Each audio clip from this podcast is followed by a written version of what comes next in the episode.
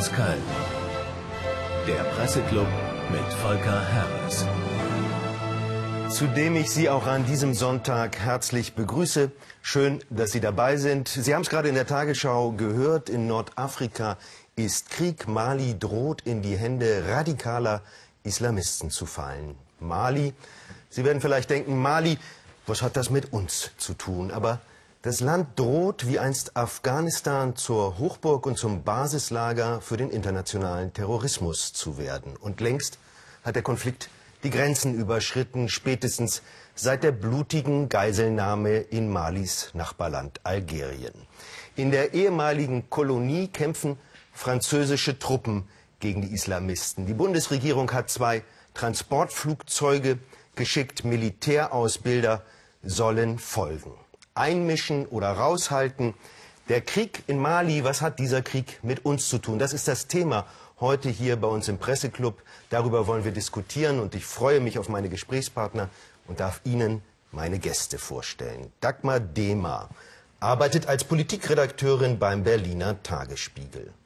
Michael Stürmer ist Publizist und Chefkorrespondent für die Welt und die Welt am Sonntag. Für die Süddeutsche Zeitung ist Stefan Cornelius bei uns. Er leitet dort das Ressort Außenpolitik.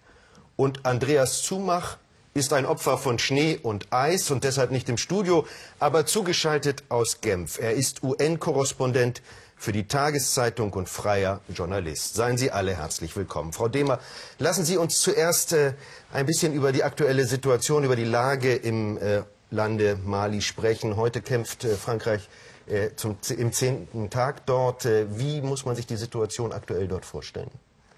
Ja, die Situation ist äh, etwas unübersichtlich, aber das ist ja in solchen Kriegssituationen immer so. Äh, der Norden Malis, das ist ein Gebiet, das ist etwa so groß wie Frankreich und Spanien zusammen, ist seit dem vergangenen Frühjahr ähm, mehr oder weniger besetzt von verschiedenen, ähm, zum Teil auch konkurrierenden ähm, vor allem aus Tuareg zusammengesetzten Gruppierungen. Einige davon islamistisch, äh, einige geben sich jedenfalls nicht so. Ähm, und äh, das Ganze wird mehr oder weniger, ähm, also das Mastermind, wenn es eins gibt, ähm, ist eine Gruppierung, die nennt sich Al-Qaida im islamischen Maghreb.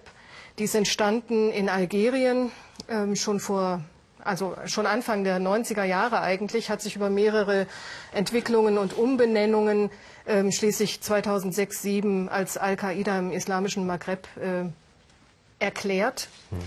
Ähm, die haben schon seit längerer Zeit in der Zentralsahara ihre ähm, Stützpunkte und sind, äh, finanzieren sich vor allen Dingen aus äh, Entführungen, aber auch aus Schmuggel die Zentralsahara muss man sich vorstellen als einen Ort, äh, wo im Grunde alles, was Geld bringt, geschmuggelt wird, von subventioniertem Benzin aus Algerien über Zigaretten bis hin zu Drogen aus, äh, aus äh, Lateinamerika. Ähm, und es ist nicht so ganz klar, und das gilt für alle diese Gruppierungen, die da im Moment ähm, das Sagen haben, was das politische, ideologische Motiv ob das überwiegt oder ob das kriminelle Motiv überwiegt, äh, das ist völlig ununterscheidbar. Gut, das wollen wir noch vertiefen, aber wir wollen jetzt noch ein bisschen, Herr Cornelius, eingangs ein Bild der Lage. Äh, das ist ja eine komplizierte Situation und ich gehe mal davon aus, unser Publikum ist mit Mali, das ist kein Reiseland üblicherweise, nicht so vertraut. Noch mal ein bisschen ein Bild der Lage machen. Was ist das für ein Land? Der Norden, sagt Frau Demer, ist von Rebellen besetzt. Wie konnte es dazu kommen? Wie ist die Ausgangssituation in diesem Land? Der Norden Malis ist traditionell historisch betrachtet nie ein stabiles Gebiet gewesen. Das hat nie ein, war nie ein Staatenverbund, wie wir das, oder ein, ein, ein stabiler Staat, wie wir uns das vorstellen. Der Norden ist eben von den äh, Tuareg-Gruppen beherrscht worden und auch äh, als ihr Stammesgebiet betrachtet, zu Recht betrachtet worden, die auch dort eine Autonomie einfordern, ihre, ihre Macht ausspielen wollen. Ähm, Mali selbst ist stabil geworden über die letzten Monate und Jahre, eben weil es politisch stabil war und weil es äh, in der Hauptstadt Bamako zu viele widerstrebende Interessen aller Natur gab, äh, militärisch ganz zuletzt, aber natürlich auch ökonomisch und politisch. Und diese Destabilisierung hat das Militär genutzt, hat geputscht. Äh, wir haben dadurch eine Schwächung eines allemal schwachen Staates erlebt. Und das sind so wie, wie ein Virus, der einen kranken Körper befällt. Dann ist ein Staat empfänglich dafür, dass eben die Gruppen von außen einfallen. Äh, das haben wir dann im Norden erlebt. Der Einmarsch der äh, diversen islamistischen, dschihadistischen Gruppen, die sich verbündet haben, die vielleicht von Motiven getrieben sind, die wir alle nicht recht durchschauen, religiös, ideologisch, äh, dschihadistisch, materiell, also Geld und Schmuggel, das ist alles dabei. Und das ist so der, die Brutstätte, wo all diese Gewalt dann wächst und eine Destabilisierung möglich ist. Herr Stürmer, nun sagt Herr Cornelius, äh, Frau Demer sagt es auch, alles nicht neu. Der Norden war immer stabil, immer in der Hand von islamistischen Gruppen, Tuareg, äh, Re Rebellen, Kriminellen auch, äh, eine Mixtur. Äh, warum hat Frankreich gerade jetzt interveniert? Also erstmal kommt der Punkt, wo genug genug ist. Und zweitens hat Frankreich erhebliche Interessen dort äh, der Norden war nicht stabil. Da, so habe ich Herrn Cornelius nicht verstanden. Äh, der Norden war nie stabil. War nie stabil. Äh, das ganze Land ist ein lässig hingeworfenes Überbleibsel der Kolonialzeit und ist niemals, wie Herr Cornelius völlig zu Recht sagt, niemals ein Staat in einem, na sagen wir auch nur nordafrikanischen Sinne wie Tunesien geworden. Äh, ja, und nun hat Frankreich dort äh, erhebliche personelle Interessen. Es gibt 6000 Franzosen in Mali, es gibt 30.000 Franzosen in der weiteren Umgebung, also Europäer, um es deutlicher zu sagen. Ähm, und die sind gefährdet und das ganze Land ist gefährdet. Und äh, natürlich ist es, wird jetzt die Verbindung gezogen von Ostafrika über Nordafrika zu Westafrika. Und an der westafrikanischen Küste haben wir gewaltige Interessen. Äh, man muss sich nur die Schifffahrtslinien ansehen. Was nicht an Ostafrika vorbeigeht, muss an Westafrika vorbeigehen. Hier ist, äh, beginnt Piraterie nach dem rühmlichen oder unrühmlichen Vorbild von Somalia. Das heißt, es ist irgendwann der Punkt gekommen und er ist jetzt, äh, wo Frankreich eingreifen muss. Wie gefährlich die Lage ist, sieht man an, der, an dem Überschwappen von Algerien. Warum ist auch die Situation so hochgekommen? Also wer sich für äh, internationale Fragen interessiert, speziell die, äh, den militanten Islam, der konnte das seit etwa neun Monaten verfolgen in der offenen Presse. Dazu brauchte man keine Geheimdossiers zu lesen wobei unsere Kenntnis, unsere Kenntnis sehr gering ist über das, was dort wirklich auf dem Terrain vorhanden ist an materiellen Kräften, an Waffen, an Verbindungen, an Infrastruktur, zumal auch noch einzelne dieser Gruppierungen, dieser Kämpfergruppen alles tun, um die Verbindung zur Außenwelt zu kappen. Also sozusagen das normale Hineinhorchen in, das, äh, in den hohen Geräuschpegel der, der Mobiltelefone und sowas, das geht dort großenteils nicht. Das heißt, bevor wir irgendetwas hier beschließen, an diesem Tisch oder an Berliner Kabinettstischen, sollte man sehr genau prüfen, was ist dort eigentlich die Situation auf dem, Grund, auf dem Boden. Der eigentliche Anlass für die Intervention war natürlich, dass äh, die Islamisten voranmarschiert sind. Die hatten Konna eingenommen, das ist äh, nur noch sehr, also das ist sehr nah an dem einzigen äh, Militärstützpunkt mit einem Flughafen, wo man auch große Flugzeuge landen lassen kann, Sevare. Und ähm, wären die jetzt da nicht eingeschritten, dann wäre Bamako höchstwahrscheinlich bereits die erobert. Hauptstadt. Das ist die Hauptstadt von Mali. Muss man dazu sagen.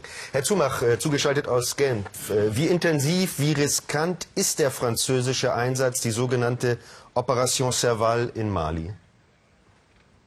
Es ist, glaube ich, die riskanteste und problematischste aller denkbaren militärischen Interventionen, also im Vergleich etwa zu der Option eines NATO-Eingriffs, eines Eingriffs der Europäischen Union, eines Eingriffs der westafrikanischen Staatenallianz oder gar eines Eingriffs der UNO, weil, und Herr Stürmer hat es ja angedeutet, das koloniale Erbe, was Frankreich in dieser Region hat, nach wie vor sehr präsent ist und nicht nur der Staat Mali ist ein so mal lässig dahingeworfenes Überbleibsel dieser Kolonialzeit, sondern das gilt ja auch für eine ganze Reihe der unmittelbaren und mittelbaren Nachbarstaaten. Man braucht sich ja nur die wie mit einem Lineal gerade gezogenen über 1300 Kilometer langen Grenzen Malis etwa im Osten zu Algerien und im Westen zu Mauretanien angucken. Und das heißt, dass die Instabilität, die die Kolleginnen eben beschrieben haben, für zumindest den Norden Malis und vielleicht auch für das ganze Land, in ziemlich ähnlicher Weise ja auch für die Nachbarschaft gilt. Und äh, da ist, glaube ich, diese Intervention belastet mit dieser ganzen Kolonialgeschichte und auch die Art und Weise, wie sie äh, begonnen hat, äh, das größte Risiko dafür, dass die, die man hier bekämpfen, vertreiben, möglichst vernichten will, nachhaltig eher noch Zulauf bekommen. Wir müssen ja an eins noch hinzufügen zu der Analyse.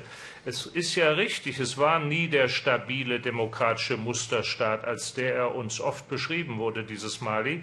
Und der Anspruch der Tuareg auf einen eigenen Staat oder zumindest weitgehende Autonomie im Norden ist ja auch nicht neu, der besteht auch nicht erst seit letztem Frühjahr, den gibt es schon sehr lange. Warum ist es jetzt zu dieser Eskalation gekommen? Da spielen natürlich auch die Folgen des Libyenkrieges eine erhebliche Rolle. Die Tuareg-Kämpfer, ihre Befreiungsbewegung für den eigenen Stadt Assavat sind erheblich gestärkt worden. Zum einen durch Tausende modernster Waffen, die aus Libyen gekommen sind, sowohl Waffen aus den Regierungsstreitkräftedepots, aber auch Waffen, die die Kriegsallianz, die von Frankreich geführte, damals an die Rebellen in Libyen äh, geliefert hat. Und alle Forderungen, die es ja durchaus gab im letzten Jahr, dass diese Kriegsallianz, die Gaddafi beseitigt hat, mit dafür sorgen soll, dass diese Waffen kontrolliert werden und nicht aus Libyen rausgeraten, Dafür haben sich Frankreich, auch USA, Großbritannien leider nie interessiert. Und dasselbe gilt für das Schicksal derjenigen, die nun mal bis zum Sturze Gaddafis auf dessen Seite standen. Äh, viele tausend junger Männer, die jetzt ebenfalls in Mali auf Seiten der Tuareg und auch diverser islamistischer Gruppen äh, kämpfen. Denen hat man eben nicht das zugesagt, was notwendig gewesen wäre, nämlich auf keinen Fall Racheakte, wenn dann nur rechtsstaatliche Prozesse. Also hier haben wir eine gewisse Mitverantwortung dafür, dass infolge des Libyenkrieges diese ungemeine Stärkung militärisch, personell für die Tuareg und die diversen islamistischen Gruppen passiert ist, die die Eroberung des Nordens seit dem Frühjahr letzten Jahres überhaupt erst möglich gemacht hat. Herr Cornelius, lassen Sie uns noch mal einen Blick auf einen anderen Aspekt äh, werfen. Wir haben jetzt bisher sehr viel über die Stabilität oder beziehungsweise die Instabilität äh, und die damit verbundenen Risiken in dem Lande gesprochen. Wie ist die humanitäre Lage? Wie muss man sich das Leben der Menschen in Mali vorstellen, insbesondere in den Regionen, in denen die Radikalen die Herrschaft übernommen haben oder davor stehen, die Herrschaft zu übernehmen? Auch hier gilt zunächst, wir wissen sehr wenig. Es ist kein öffentlicher Krieg, auch kein, kein vom Fernsehen übertragener Konflikt, wie wir das vielleicht in Libyen kannten oder von anderen äh, Kriegsschauplätzen der letzten Zeit. Ähm, die Berichte, die man lesen kann, sagen, dass in den südlichen Landesteilen absolut gar keine Beeinträchtigung des Lebens zu sehen ist. Also die Menschen haben nicht unter den Islamisten zu leiden, aber im Norden selbstverständlich. Die Berichte, die aus Timbuktu kommen, die aus den anderen Hochburgen kommen, wo sie gewütet haben, sind schon relativ verheerend. Das möchte man äh, nicht erleben, was dort geschieht. Die Durchsetzung der Scharia, die, ähm, die Durchsetzung äh, radikaler islamistischer Vorstellungen äh, über das öffentliche Verhalten, das öffentliche Leben, all das ist ähm, äh, das, was wir aus den schlimmsten Zeiten der Taliban, auch aus Afghanistan kennen.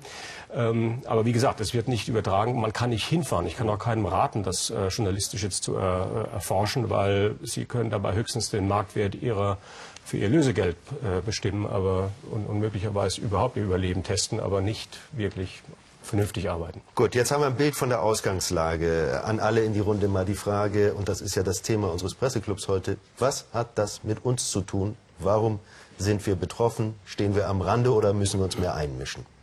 Herr Stürmer. Das hat mit uns natürlich eine ganze Menge zu tun, genauso wie Afghanistan eine Menge mit uns zu tun hat. Wir leben in einer, es ist ein, eine, eine Plattitüde, in einer globalisierten Welt. Und was irgendwo am Hindukusch passiert, kann übermorgen enorme Wirkungen haben in Washington oder auch in London oder auch in Frankfurt oder Berlin. Wir wissen nicht, was kommt. Äh, hier gibt es eine Art von islamistischer Internationale, die sehr durchsetzungsstark ist, die in jeder Dimension äh, unsere Vorstellungen von Recht und Kultur und Zivilisation verdammt, verflucht und möglichst vom, der, äh, von der äh, Erdoberfläche verschwinden lassen will. Äh, Mali ist auch deshalb wichtig, weil es doch eine Art von Drehscheibe ist. Es wurde gesagt, für Drogen beispielsweise. Aber natürlich auch das, das Uranerz von Niger. Äh, das ist sehr verlockend für manche Leute. Äh, es ist, wir haben von der Gasstation im südlichen äh, Algerien gehört. Natürlich gibt es Öl. Die, drei, die 6000 Franzosen, die dort sind, arbeiten in allen möglichen äh, Firmen, die sich auf Bodenschätze spezialisiert haben. Aber dann geht es auch um die Verkehrswege. Äh, Westafrika ist nun die große Rennbahn der Frachter, die nicht durch den Suezkanal gehen, die Rennbahn nach Südafrika. Äh, von den äh, Touristenschiffen wollen wir gar nicht reden. Das ist äh, zwar schön und gut, aber nicht so wichtig. Aber hier sind wirkliche Hauptverkehrslinien des, international, des internationalen Verkehrs. Und deshalb sind natürlich auch Russen und Chinesen an der Sache außerordentlich interessiert. Dass bei uns die Politik sagt, ja, also zwei äh, Transportflugzeuge älteren Typs und mehr nicht, halte ich für eine auf die Dauer sehr optimistische Annahme, die ich nicht teile. Frau Dehmer, was hat das mit uns zu tun? Peter Struck hat mal gesagt, äh, die deutsche Sicherheit wird am Hindukusch äh, verteidigt. Müssen auch wir sie am Hindukusch, auch, auch am Hindukusch. Also vielleicht auch Jetzt auch in der Sahelzone. So verkehrt ist es nicht, äh, weil wir kein Interesse daran haben können, dass in der Sahara vollkommen ohne Einflussmöglichkeiten ähm, Trainingslager entstehen. Es sind ja auch schon Islamisten aus Pakistan und ähm, Afghanistan dort gesichtet worden und äh, auch aus anderen Regionen. Das äh, ist auf jeden Fall etwas, was uns äh, bedrohen kann. Was uns aber auch bedrohen kann, ist, wenn ähm, die schwachen Staaten in Westafrika einer nach dem anderen zusammenbrechen. Und da gibt es wirklich ein großes Problem und ein großes Risiko, weil das Drogengeld aus äh, Lateinamerika ähm, äh, sehr häufig die Staatshaushalte schon übersteigt und jede Art von Institution mit diesem Geld natürlich äh, untergraben wird. Das sind Probleme, die auch die demokratischen Staaten dort durchaus bereits zu spüren bekommen, Benin oder Ghana beispielsweise wo man nicht mehr sicher sein kann, dass eben die Staatsorganisation noch funktioniert und nicht möglicherweise schon unterwandert ist, wie in Guinea-Bissau. Und Mali war ein gutes Beispiel dafür, weil der frühere Präsident, der dann gestürzt worden ist, ähm, und seine Leute in der Regierung an diesem Drogenschmuggel auch verdient haben. Ähm, diese Art von Instabilität, die bedroht uns wenn äh, ja einfach weltpolitisch, aber auch darüber hinaus durch äh, weitere Migration und was auch immer die Folgen sein werden, wenn Staaten eben nicht mehr funktionieren. Und die zwei Transportflugzeuge finde ich insofern ziemlich lustig, als äh, auf die kommen wir ähm, gleich nochmal zurück. Ich will noch mal also Bamako der sozusagen als Standort ja nicht der geeignete ist, um Soldaten zum deutschen Beitrag. Das wollen wir gleich auch noch mal vertiefen äh, und was uns da noch bevorsteht. Aber erstmal, was geht uns das ganze Thema an? Äh, wenn ich es richtig sehe, Herr Zumach hier am Tisch, es widerspricht jetzt keiner, äh, herrscht eine gewisse äh, ein gewisses Einvernehmen, dass die Intervention dem Grunde nach äh, richtig ist. Äh, sehen Sie das auch so? Das sehe ich deswegen nicht so, weil ich große Zweifel habe, dass eine militärische Intervention das taugliche, geeignete Mittel ist, um die offiziell proklamierten Ziele zu erreichen. Und da müssen wir uns ja an das halten, was etwa der französische Präsident François Hollande gesagt hat. Also Vertreibung bis Vernichtung der terroristischen oder islamistischen Gruppen. Zweitens Wiederherstellung der Integrität des Staates Malis. Und äh, drittens dann so Stichworte, die auch genannt wurden, Drogen bekämpfen, kriminelle Bandenkriminalität. Das sind ja alles Begründungen, mit denen in den letzten 20 Jahren seit Ende des Kalten Krieges eine ganze Reihe von Kriegen geführt wurden, zum Teil mit zusätzlichen weiteren Begründungen wie Stabilisierung, Frieden, Wiederaufbau, Menschenrechte, etwa in Afghanistan. Die Russen haben es gemacht, zweimal blutig in Tschetschenien, wir haben es in Somalia gemacht. Und man muss ja leider feststellen, dass in all diesen Fällen es nicht gelungen ist, die offiziell proklamierten Ziele zu erreichen, zumindest nicht nachhaltig, dauerhaft zu erreichen, ganz zu schweigen von einer Überwindung der ökonomischen, sozialen, politischen und anderweitigen Ursachen die zu diesen Konflikten und auch zur Erstarkung dieser Gruppen geführt haben. Und das begründet meine Zweifel, dass das Instrument hier in Mali tauglich sein soll. Und ich finde zur Beschreibung, natürlich ist es ein Problem und eine Gefahr, da besteht kein Dissens, auch für uns. Aber ich denke, dann sollten wir auch über die Punkte reden, wo wir möglicherweise durch eine veränderte Politik zumindest die Situation nicht noch weiter erschweren sollten. Also erstmal muss der Hinweis noch kommen, woher bekommen diese diversen islamistischen Gruppen ihr Geld? Sicher, zum Teil inzwischen auch durch Entführungen und Geiselnahmen in nicht nur Mali, sondern auch benachbarten Ländern. Aber ein Großteil dieser Menschen sind Ausländer. Pakistan ist schon gefallen, andere Länder. Es sind Wahhabisten, die hier einer gemäßigt muslimischen, sophistischen Bevölkerung die Scharia aufzwingen. Und die Wahhabisten werden nun mal finanziert aus Saudi-Arabien, also unserem nach wie vor wichtigsten Verbündeten im nahen Mittleren Osten. Und das Zweite ist, äh, unser Entwicklungsminister Dieter äh, Niebel hat gesagt, äh, viel wichtiger als militärische Kriegführung sei die Entwicklungspolitik. Das sei das eigentlich scharfe Schwert, um die Situation zu verbessern. Wenn man das ernst meint, dann muss man auch über gerechte Handelspolitik reden. Das ist ein bisschen mehr als nur Entwicklungspolitik. Und da sind natürlich die von Herrn Stürmer schon en passant erwähnten Interessen, etwa des französischen Atomkonzerns Areva, an den Uranvorräten im Niger, aber auch in Nordmali, ganz relevant. Hier wird zu einem Spottpreis dieses begehrte Rohmaterial für Atomkraftwerke bezogen unter Ausbeutung der Menschen dort. Und sobald die in Niger ausgebeutet sind, möchte Frankreich auch die Felder in Nordmali ausbeuten können. Und hier wäre zu reden über eine andere Handelspolitik, eine andere Wirtschaftspolitik auch gegenüber diesen Ländern, die vielleicht ein bisschen mehr Menschen in Lohn und Brot bringt und weniger junge Männer vor allem anfällig macht für islamistische Verführungen. Herr Cornelius, bei Ihnen, ja, das sehe ich Ihnen an, regt sich Widerspruch. Nein, Widerspruch nicht, weil Herr Zumach natürlich in allem Recht hat, aber es ist ein so umfassendes ähm, äh, Bild, das er zeichnet, dass wir doch auch realistisch bleiben müssen. Also was geht, was geht nicht. Natürlich ist die Handelspolitik nicht fair. Natürlich sind die Pakistanis oder die wahhabistischen Finanziers hinter diesen Gruppen. Natürlich werden viele Dinge gemacht. Herr Niebel hätte vielleicht seinen Entwicklungsetat vorher umsteuern können und mehr Geld nach Mali schicken können oder überhaupt all seine Dinge, die ihm jetzt einfallen, vorher tun können. All das stimmt. Und trotzdem waren diese Ma Truppen auf dem Marsch nach Bamako, also musste jetzt gehandelt werden. Das muss man mal feststellen. Jetzt Vielleicht haben wir etwas gelernt aus Afghanistan, aus verschiedenen anderen Interventionen der letzten Jahre, wo wir mit diesen asymmetrischen, wie wir das nennen, Bedrohungen zu tun haben, wo man mit Terrorismus zu tun hat, mit dem, mit dem Fanatismus, der dahinter sich, sich verbirgt. Und äh, wenn man was gelernt hat, dann ist es natürlich, dass sowas Zeit dauert. Dass man nachhaltig, wie es so schön heißt, arbeitet, dass man da mehr investieren muss, auch sich viel, viel präziser mit den Begebenheiten vor Ort, mit den äh, Zusammenhängen historisch, äh, kulturell, äh, den, den, den Stammeszusammenhängen in Mali auseinandersetzen muss, auch die Leute viel mehr Anteil haben lässt an ihrer eigenen Situation. Deswegen finde ich ja die Einbeziehung der ECOWAS, also der westafrikanischen Staaten, ist absolut entscheidend, weil der, das kann sich Frankreich und das können wir uns auch in Europa nicht ans Bein binden, dass das unser Konflikt am Ende ist. Trotzdem geht er uns was an. Und dieser Konflikt geht uns vor allem deswegen was an, weil jetzt mache ich es mal auch ganz pathetisch und überhöht, da auch um Werte gefochten wird. Wir haben dort auch ein Land, Mali, das im Kern durchaus in der Lage ist, in einer Form von Liberalität zu leben. Ich will das gar nicht mit unserem System vergleichen und weiß auch nicht, ob ein Demokratievergleich jetzt zweckmäßig ist. Aber trotzdem ist die Alternative für uns nicht zu akzeptieren.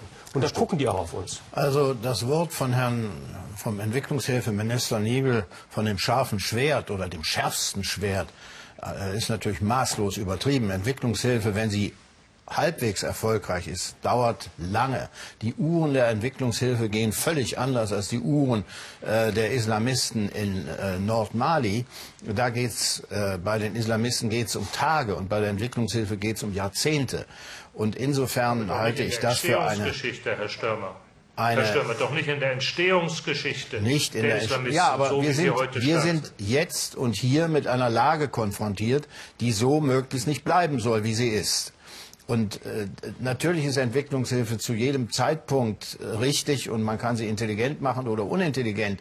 Nur jetzt zu sagen, Entwicklungshilfe ist die Antwort auf die äh, Eroberung Malis durch wilde äh, Gruppen, das halte ich mehr, das ist ein Stück deutsche Innenpolitik, hat aber mit der Lage auf dem Boden dort herzlich wenig zu tun. Da geht es im Moment um Tage. Die Entwicklungshilfe ist aber auch eines der Probleme gewesen, weil eben, wie Herr Cornelius schon äh, gesagt hat, man sich nicht genügend beschäftigt hat, mit wem man es eigentlich zu tun hat. Die Entwicklungshilfe für die Tuareg im Norden ist immer politisch gesteuert gewesen und war immer ähm, eine Variante, wie man auch äh, die ohnehin verfeindeten Tuareg-Stämme noch weiter auseinanderbringen kann. Die ähm, Regierung, die abgesetzt worden ist im vergangenen März, hat eben äh, aufgehört, nun speziell die Region um Kidal ganz im Norden äh, besonders stark zu fördern. Da sind äh, Dinge gebaut worden für Bevölkerungen, die etwa viermal so groß sind wie die, die dort vorhanden waren, weil man eben sich genau diesen Stamm äh, der Tuareg gewogen machen wollte. Und wir haben das dann bezahlt weil wir uns damit nicht beschäftigen wollten. Und das, finde ich, ist wirklich ein großes Problem. Also da braucht man wirklich einen langen Atem, wenn man will, dass sich was ändert. Herr Cornelius, lassen Sie uns ein bisschen noch mal das Augenmerk jetzt richten auf die Frage äh, deutscher Beitrag. Zwei Transportflugzeuge äh, der Bundeswehr sind in der Region unterwegs. Militärausbilder äh, sollen folgen. Wird es dabei bleiben? Soll es dabei bleiben? Wie wird die deutsche Rolle bei diesem Konflikt, von dem Sie alle sagen, der wird uns noch lange beschäftigen, wie wird die deutsche Rolle aussehen? Also ich glaube, dass es sehr davon abhängt, was Frankreich sich vorstellt und was Frankreich auch offiziell quasi von Deutschland erbittet. Denn in dem Moment, wo Frankreich bittet, wird man sich dieser Bitte kaum entziehen können. Wir feiern am Dienstag 50 Jahre Élysée-Vertrag. Da gibt es Pump and Circumstances in Berlin und in Paris zuvor.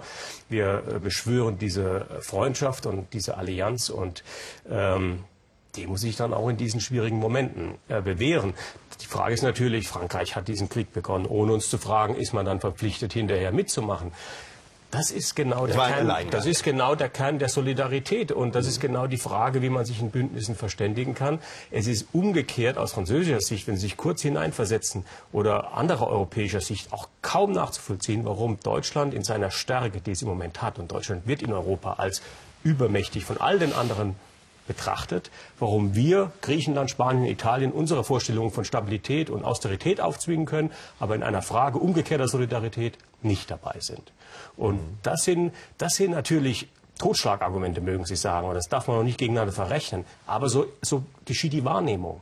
Und da müssen wir auch als relativ starkes und reiches Land aufpassen, dass wir nicht hier die Rosinenpickerei betreiben, uns in Windschatten der Krisen dahinmogeln und sagen, wir kommen erst, wenn der Rauch verflogen ist. Sie haben gesagt, das sei der Lieblingsort der Deutschen, der Windschatten. Ja. Herr Zumach. Aber man muss, doch, man muss doch schon die Frage stellen, Herr Cornelius, ob der deutsche Beitrag, wie immer er aussehen wird, äh, wozu er geleistet werden soll, ob die Voraussetzungen stimmen. Also damit sollten wir ja vielleicht anfangen. Richtig. Ist es überhaupt realistisch zu erwarten, dass sowas wie die von der UNO beschlossene afrikanisch geführte Unterstützungsmission der ECOWAS, also der westeuropäischen, äh, westafrikanischen Staaten zustande kommt. Da muss man doch allergrößte Zweifel haben. Bis zu Beginn der französischen Intervention war davon die Rede, allerfrühestens im September dieses Jahres soll die einigermaßen einsatzfähig sein. Seit Beginn der französischen äh, Intervention gibt es bereits aus bestimmten Hauptstädten von Ländern, die dort mitmachen sollten, wollten, Rückzugs- und Absetzbewegungen. Das ist das eine. Zweitens die Frage, wer soll hier ausgebildet werden? Eine malische Armee, die zwar nominell auf dem Papier nach Behauptung der Übergangsregierung knapp 5000 Mann hat, tatsächlich aber nach Aussage aller, die sich auskennen, maximal 2000, die einigermaßen einsatzfähig sind. Und drittens dann die Frage, was eine Ausbildungsmission deutscher und anderer EU-Ausbilder wirklich leisten kann. Und da haben wir ja ein sehr trauriges Beispiel. Seit sieben Jahren gibt es eine solche EU-Ausbildungsmission in der Demokratischen Republik Kongo und die von dieser Mission ausgebildete Armee hat kürzlich ihre ist vor den Rebellen dort abgehauen, hat ihre schweren Waffen alle den Rebellen überlassen und überfällt seitdem die Zivilbevölkerung, um sich selber zu ernähren. Also meine Anfrage ist, ob die Voraussetzungen, über die wir hier reden, wenn wir reden über einen deutschen Beitrag, wozu, ob diese Voraussetzungen überhaupt realistisch sind. Bevor wir dann die Frage diskutieren, sollen es zwei Transallmaschinen oder sonst was sein. Herr Stürmer. Ich glaube, was absolut vorrangig ist, ist überhaupt Klarheit zu gewinnen, was dort ist an äh, Rebellengruppen, was, wie die bewaffnet sind, Äh, das könnten nämlich sehr unangenehme und fortgeschrittene Waffen sein, die aus den äh, Depots des libyschen äh, gestürzten Regimes gekommen sind und die dann auch in der zweiten Fa oder in der ersten Phase äh, den Rebellen vom Westen auch geliefert worden sind und nicht nur vom Westen, sondern auch von arabischen Staaten. Also wenn man, ehe man das nicht weiß, muss man verteufelt vorsichtig sein. Das heißt absolut vorrangig jede Art von Intelligence-Gewinnung, also Aufklärungsgewinnung, äh, aber dann, wenn die Franzosen in Schwierigkeiten geraten und alles, was Sie sagen, Herr Zumach, über den Zustand dieser äh, kleinen Kampfgruppen, sind ja gar keine Armeen in den Nachbarstaaten, äh, ist natürlich richtig. Und alle Ausbildungshilfe wird entweder verloren sein oder aber sie wird nahtlos übergehen in einen richtigen Kampfeinsatz westlicher Truppen, äh, wie das ja auch die Franzosen vorgeführt haben, jetzt schon. Ähm, wenn aber Frankreich in wirkliche Bedrängnis gerät mit bis zu 4000 Mann, das ist, das ist dann schon gut ausgerüstet, eine erhebliche Stärke, dann tritt der Fall ein, äh, den Herr Cornelius beschrieben hat. Dann werden Freunde gezählt, und dann wird sich Deutschland nicht darauf zurückziehen können, vielleicht noch eine dritte Transall hinzuschicken. Äh, man muss auch dieses Denken äh, können, um, vielleicht um es zu vermeiden, aber in jedem Fall erstmal die Voraussetzungen zu klären. Und das Allerwichtigste ist natürlich, wenn ich von Entwicklungshilfe rede, brauche ich einen festen, verlässlichen politischen Rahmen. Und dazu gehört Polizei, dazu gehört äh, ein Beamtenstaat, dazu gehören Steuern und dazu gehört die Möglichkeit des Staates, auch seinen Willen nach innen durchzusetzen und nicht von allen möglichen Partisanengruppen äh, dabei äh, gestört und behindert zu werden. Insofern lässt sich das nicht als entweder oder, sondern nur als sowohl als auch beschreiben. Ohne einen festen Rahmen ist das Wasser ins Sieb. Frau Demer, alles, was wir hier diskutieren, klingt äh, nicht nach einem raschen Ausgang, einer raschen Lösung, sondern nach einer äh, langfristigen Geschichte, auch was die militärischen Aspekte angeht. Äh, wird Deutschland dabei abseits stehen? Können? Was ist Ihre Einschätzung? Deutschland wird da am Ende nicht abseits stehen können. In welcher Weise der Beitrag dann geleistet wird, ist eine ganz andere Frage. Aber es gibt ein paar ganz praktische Probleme zu lösen. Also so irrelevant ist der ECOWAS-Beitrag äh, übrigens nicht. Äh, 2000 also Soldaten aus dem, der, äh, der westafrikanischen Nachbarstaaten. 2000 Soldaten sollen aus dem Tschad kommen. Das ist äh, zwar ein hässlicher Staat, aber eine gut ausgebildete und gut organisierte Armee, die noch dazu die Wüste kennt.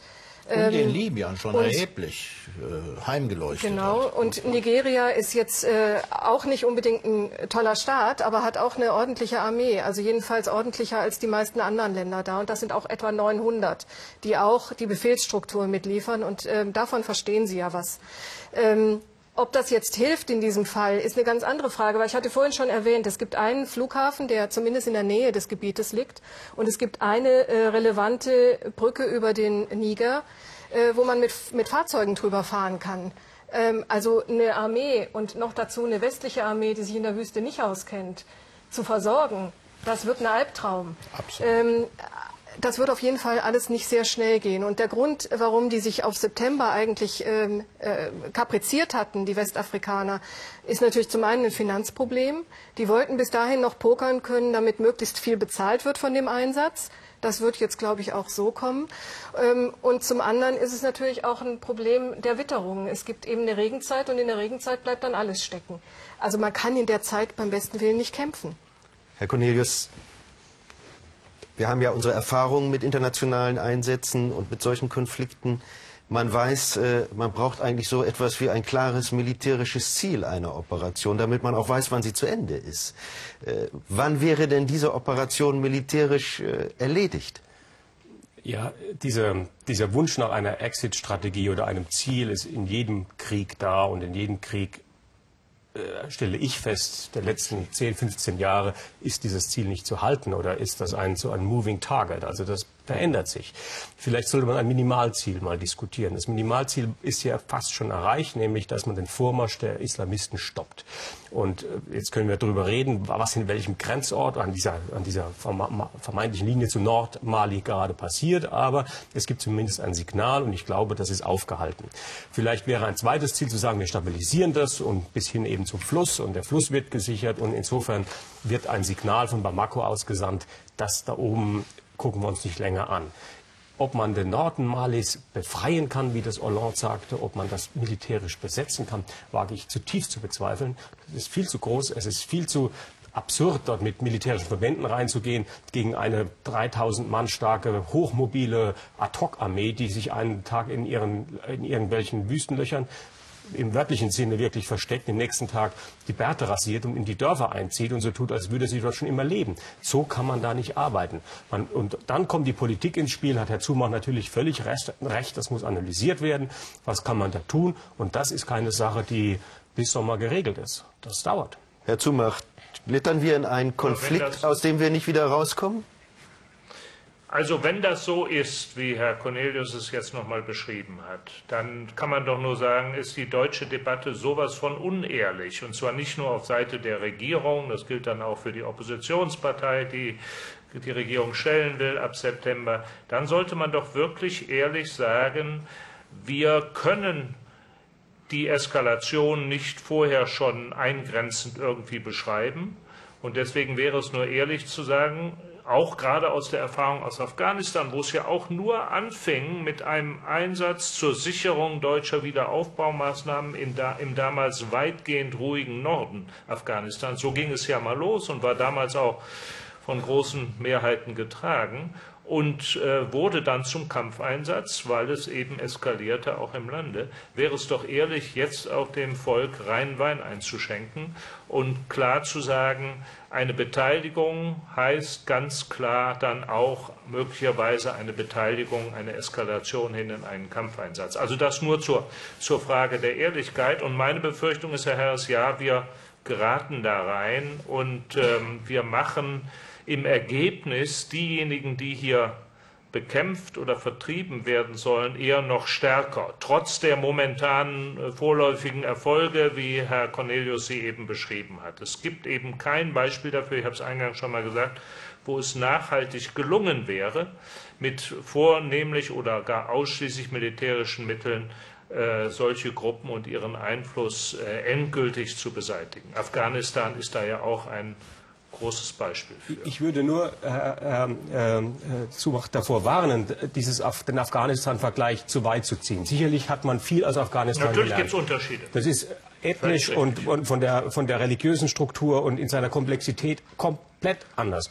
Ähm, auch der, die materiellen Hintergründe und so weiter. Ganz sollte man gar nicht weiter treiben.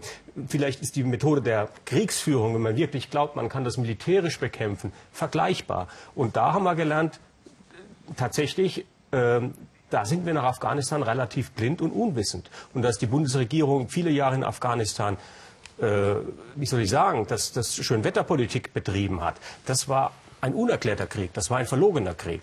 Und äh, ich glaube nicht, dass wir jetzt hier dramatische Szenarien aufmachen müssen für Mali. Ich glaube auch nicht, dass wir sagen müssen, das wird uns einen großen Kampfeinsatz bedeuten. Das wird es dann, wenn Frankreich tatsächlich physisch, militärisch in Bedrängnis geriete, und das sehe ich noch nicht so schnell. Ähm, aber vielleicht muss man sich Gedanken machen, einfach realistischer zu analysieren, ähm, wo kann man politisch wirklich helfen? Wie tauglich ist die malische Armee? Ist das aufrüstbar? Muss man denen dann sogar Waffen geben? Wie lange müssen wir da ausbilden? Können wir wieder Demokratie oder eine, eine zivile Regierung in Bamako installieren helfen? All das Interessenspolitik, aber wirklich von jetzt an geleitet, auch weitsichtiger, als das in Libyen der Fall war. Trotzdem würde ich sagen, wir haben vorhin über Libyen geredet, dass das als Auslöser dieses ganzen Konfliktes steht. Hätten wir damals vor Bamako gesagt, na gut, dann soll der Gaddafi die halt alle hinmetzeln? Hätten wir nicht gesagt. Nein, das war der richtige Eins. Äh, Benghazi, Entschuldigung. Also, also denke, da, da, ist mir schon wichtig, dass wir nicht jetzt, äh, Entschuldigung, wenn ich da kurz reagieren darf. Ich habe nichts gesagt zum Libyenkrieg selber. Das habe ich vermieden. Ich habe nur gesagt, als er dann geführt war mit dem Ergebnis, dass Gaddafi gestürzt war, gab es ja durchaus Stimmen, die gesagt haben, jetzt müssen die Verantwortlichen für diesen Krieg dafür sorgen, dass eben diese Waffen nicht aus Libyen herausgeraten in die Hände der Gruppen, die sie heute haben, darunter bis zu 20.000 hochmoderne schultergestützte Luftabwehrwaffen. Und das hat eben keinen aus der damaligen Kriegsallianz mehr interessiert. Das war meine Kritik und dasselbe gilt für die Personen, die damals noch auf Seiten Gaddafis kämpften und dann, weil sie Angst hatten vor Racheakten, auch Libyen schnell verlassen haben. Vielen Dank, Herr Zumach. Wir also kommen zum Ende daher. dieses Presseclubs, äh, Frau Demer. An Sie deshalb die abschließende Frage, wie sehr wird uns dieser Krieg in Mali, in der Region, er ist ja längst über die Grenzen hinausgewachsen, noch beschäftigen? Werden wir Deutschen uns eher raushalten können oder werden wir uns mehr einmischen müssen? Ich denke, wir sollten uns einmischen, aber nicht unbedingt äh, ausschließlich schon gar nicht mit der Bundeswehr. Wenn wir eine Ausbildungsmission machen wollen, sollten wir mal mit den Amerikanern reden, die da sehr schöne Erfolge gesehen haben. Fünf Jahre Ausbildung für Tuareg-Einheiten ähm, für die malische Armee, die dann sofort übergelaufen sind. Und einer der Elite-Soldaten, den sie ausgebildet haben, war dann der Putschist. Also vielleicht äh, müssen wir uns da ein bisschen schlau machen vorher. Ganz herzlichen Dank in die Runde für die engagierte und lebhafte Diskussion. Das, liebe Zuschauer, war er, der Presseclub hier im Ersten. Ihre Aufmerksamkeit möchte ich noch lenken auf heute Abend. Ab 17.30 Uhr berichten wir live aus Hannover vom Ausgang der Landtagswahl in Niedersachsen mit meinen Kollegen Jörg Schönborn und Andreas Psychowitz. Und da geht es auch um das weitere Schicksal, insbesondere von FDP-Chef Philipp Rösler und von SPD-Kanzlerkandidat Per Steinbrück. Die beiden blicken ja heute Abend so ein bisschen in den Abgrund, aber einer von ihnen, der könnte sogar schon einen Schritt weiter sein. Dazu gibt es dann auch mehr bei Günter Jauch, denn der wird sich auch mit, diesem, äh, mit dieser Wahl beschäftigen. Also bleiben Sie uns treu hier im Ersten. Vielen Dank für Ihr Interesse. Ihnen noch einen schönen Sonntag und wenn Sie Niedersachse sind, dann vergessen Sie das Wählen nicht. Tschüss.